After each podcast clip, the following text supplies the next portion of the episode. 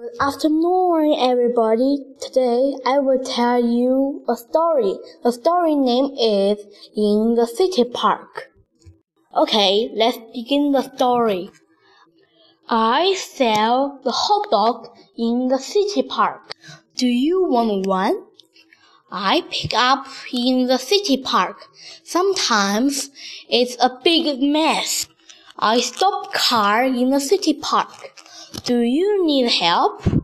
Sometimes dogs go out. I take dogs to the city park.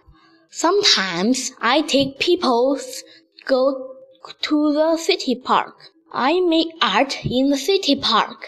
Sometimes people sit for me. We all have jobs. We like the city park a lot. The end. Goodbye, everybody. See you next time.